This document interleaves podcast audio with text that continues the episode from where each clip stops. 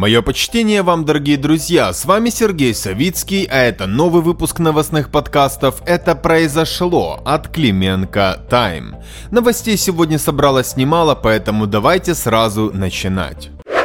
Начнем сегодня с новостей так называемого антиконституционного кризиса. Глава КСУ Александр Тупицкий сегодня не явился в офис генпрокурора для вручения подозрения. Он должен был явиться утречком в полдесятого. В итоге офис генпрокурора направил нашему президенту ходатайство об отстранении глав судьи с должности на два месяца по причине, которую я озвучил в начале. При этом Тупицкий сообщил, что не может прибыть в офис генпрокурора по семейным обстоятельствам. У Венедиктовой заявили, что доказательств уважительной причины он не предоставил. В офисе генпрокурора также сообщили, что главу Конституционного суда Тупицкого подозревают в подкупе свидетеля, а также в заведомо ложных показаниях свидетеля. Свою очередь КСУшники держат оборону и подтверждают, что глава Тупицкий не пришел сегодня получать подозрения по уважительной причине. Источник издания «Интерфакс Украины» в Конституционном суде, сообщивший об этом, также прокомментировал намерение прокуроров отстранить Тупицкого на два месяца от занимаемой должности.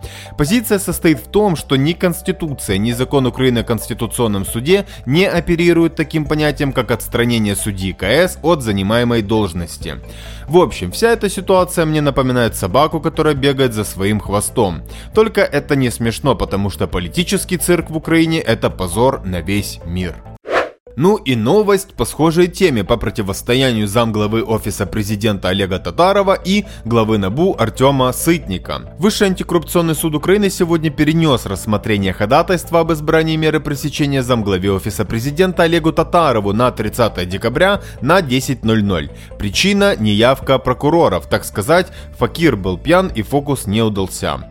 Словом, уже понятно, что офис генпрокурора будет затягивать вопросы, сводить весь кейс на нет, сбивая его на взлет взлете. Один из представителей защиты, к слову, предлагал провести заседание уже после 4 января, но в итоге сторона защиты, обсудив вопрос, выразила готовность к заседанию и 30 декабря. Посмотрим на следующее заседание, но что-то мне подсказывает, что и оно не состоится. От цирк новостей политических противостояний в Украине переходим к более серьезной теме, то есть коронавирусу. Глава Минздрава Максим Степанов сегодня заявил, что локдаун, который начинается с 8 ноября, отменять не будут. Его аргументация была простой. После праздников будет прогнозируемый рост заболеваемости, а также начнется сезонная вспышка гриппа.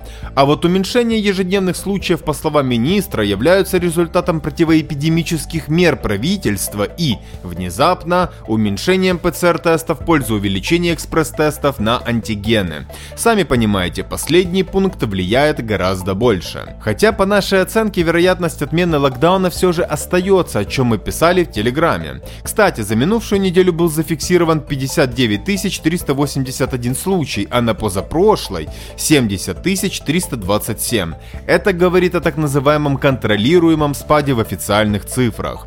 По факту же говорить о резком спаде нельзя, когда МОЗ указывает на 4385 новых заболевших, при том, что тестов сделано в 5 раз меньше обычного, то простая математика дает понять, что радикально лучше цифры не стали. Так что обсуждать рекордно низкие показатели просто нет смысла.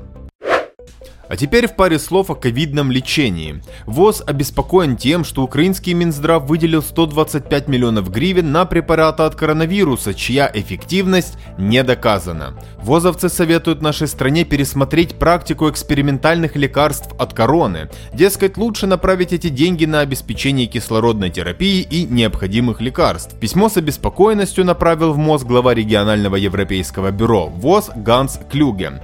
Все тот же Степанов сегодня успел успел отреагировать. Он отметил, что речь идет о лекарствах иммуноглобулин и тоцилизумаб. Они внесены в национальный протокол. Да и вообще, если верить словам чиновника, документ пишется лучшими специалистами страны, которые работают в том числе с больными ковидом. И если эти лекарства спасают жизни, то МОЗ их будет закупать.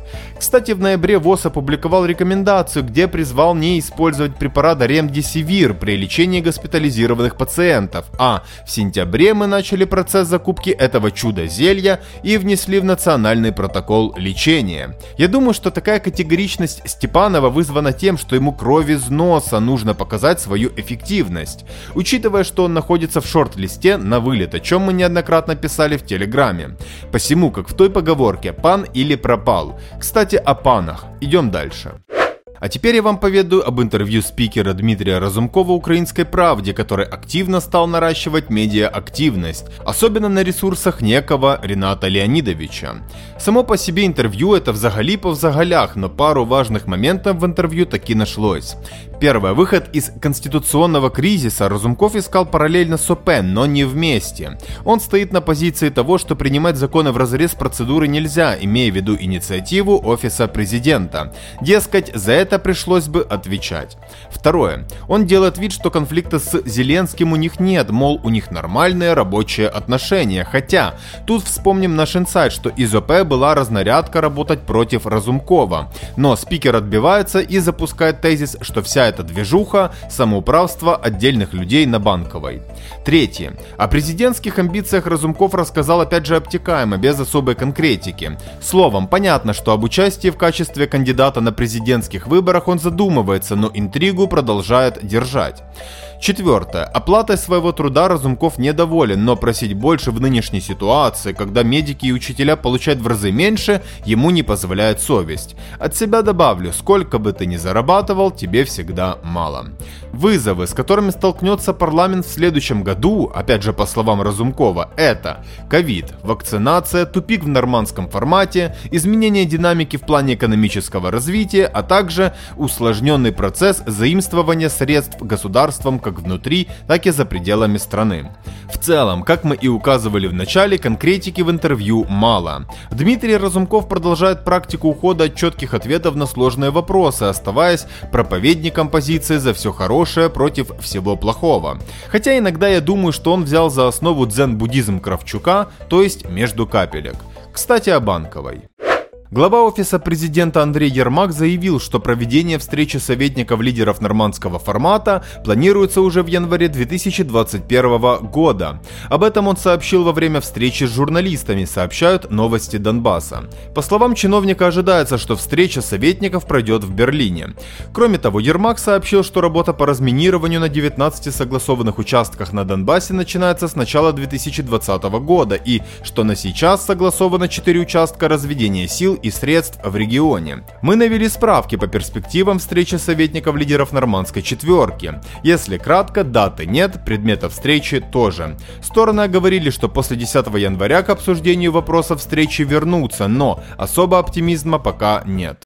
Ну и наша любимая рубрика «Свиноборонпром». Национальное антикоррупционное бюро Украины завершило расследование в отношении сына экс-первого заместителя секретаря СНБО Олега Гладковского Игоря Гладковского. При этом еще только на прошлой неделе, 21 декабря, ему вручили подозрение, то есть дело движется быстро. Подробности по этой новости вы сможете узнать у нас в Телеграме. Пока скажу, что похоже, Соросята намерены на ноль умножить репутацию Порошенко. Борьба за электорат 25% Гетьмана обостряется обостряется. Кстати, про времена Порошенко. Консерва Сивочолого в украинском совбезе, замсекретаря СНБО Сергей Кривонос, сегодня презентовал законопроект о территориальной обороне. Буду называть ТО, чтобы было проще. Итак, мы неоднократно разбирали все против и против этой идеи в нынешних условиях. Что же касается документа, то он предусматривает выведение войск территориальной обороны из состава ВСУ. То есть это будет отдельное воинское формирование, численность войск будет определяться Радой и вводится новый вид службы – территориальный. Выполнять свои функции ТО будет вне зоны боевых действий. Задача предсказуемая – дать отпор агрессору. И да, им на руки дадут около 80 тысяч единиц оружия. Скажу так, вопрос в том, кому, а не в каком количестве это оружие будет выдано. Мы уже ранее рассказывали, чем чревато появление хоть групп территориальной обороны, хоть частных военных компаний в Украине. В случае с нашей страной это без пяти минут угроза переворота и парада суверенитетов. Такие вооруженные люди де-факто могут быть использованы элитами в своих целях, например, для захвата власти на местах. Кстати, лайт-версию таких опричников мы сегодня уже видим в Киеве. Вы их можете узнать узнать по форме цвета детской неожиданности, и имя их – муниципальная варта. Их набрал, по сути, Кличко из праворадикалов вроде Жеки Карася. Ну и да, за ваши с нами деньги они прислуживают местным властям в их же шкурных интересах, как, например, в истории с кинотеатром «Киев». Кличко, самому лучшему мэру в мире, не икается там?